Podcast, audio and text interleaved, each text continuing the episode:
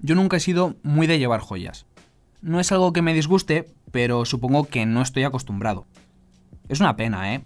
Porque es verdad que si sabes llevarlas le dan mucha personalidad a tu outfit.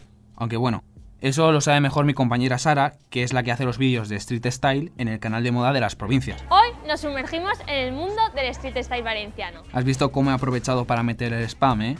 Es que lo tenía a huevo. Bueno, que me voy por las ramas. Volvamos a las joyas. Más allá de la estética, lo cierto es que tienen un valor sentimental muy grande para muchas personas. Para algunas porque es un regalo de un ser querido. Para otras porque es algo que heredaron de sus padres o abuelos y también porque hay a quien les gusta tener inscripciones de sus hijos o de su pareja en un collar o en una pulsera.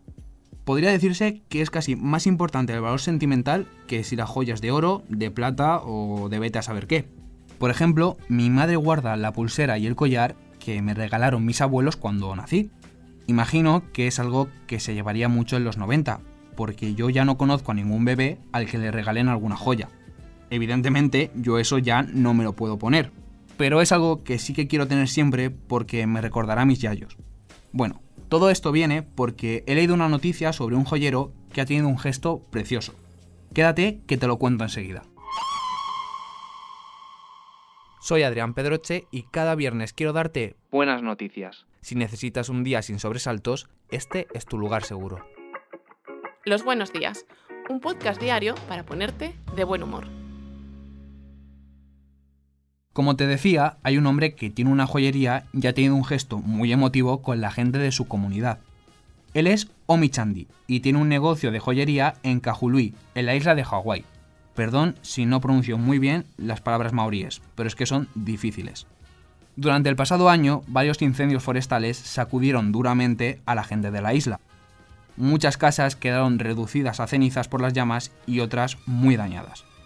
Por ello, y para tratar de ayudar a esas personas a recuperar el ánimo, ha decidido arreglar las joyas de los afectados de manera gratuita ha reparado más de 150 piezas de joyería y tiene otros 300 objetos enviados por residentes cuyos joyeros y cajas fuertes se quemaron en los incendios.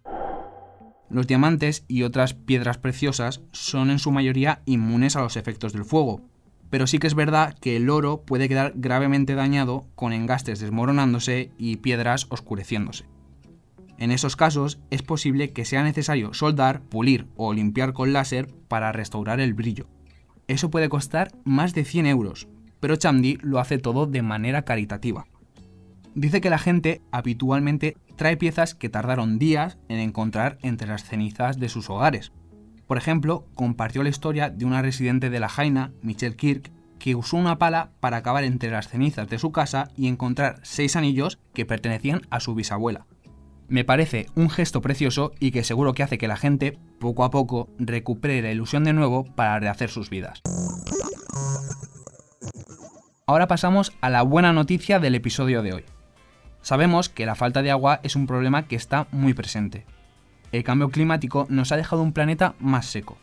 La sequía en España, por ejemplo, es algo que preocupa mucho a los expertos.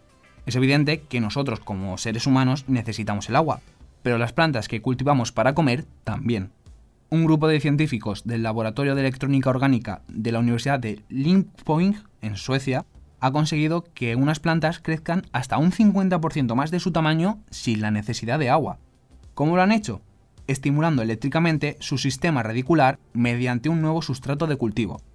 Esta técnica, que suena tan complicada, se conoce como hidroponía es un sistema cerrado que permite la recirculación del agua para que cada planta reciba exactamente los nutrientes que necesita. De esta manera se utiliza muy poca agua y todos los nutrientes permanecen en el sistema, lo que no es posible en el cultivo tradicional. Además, permite el cultivo vertical en grandes torres para aprovechar al máximo un espacio. Recordarás el cultivo vertical porque hablamos de él en otro episodio. En este estudio, los investigadores demuestran que las plántulas de cebada pueden cultivarse en hidroponía y que crecen mejor gracias a la estimulación eléctrica. Sin duda, un gran avance, aunque está por ver cómo se desarrolla en otras plantas, ya que no son todas iguales. Pero te cuento un secreto.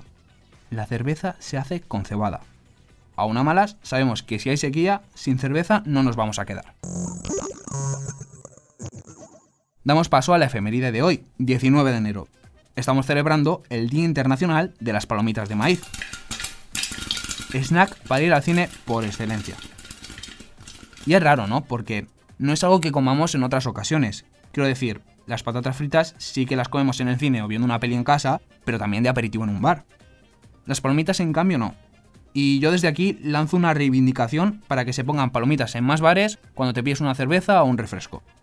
Y si me preguntas, mejor que los cacaos. Es mi opinión.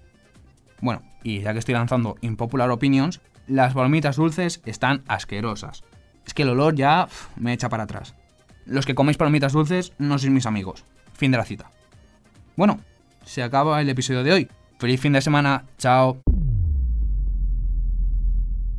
Muchas gracias por escucharnos y gracias a ti, Adrián. Uy, sin problemas, si yo estoy como en casa. Recuerda que si te ocurre algo bueno y quieres contárnoslo, puedes escribir a losbuenosdías@lasprovincias.es.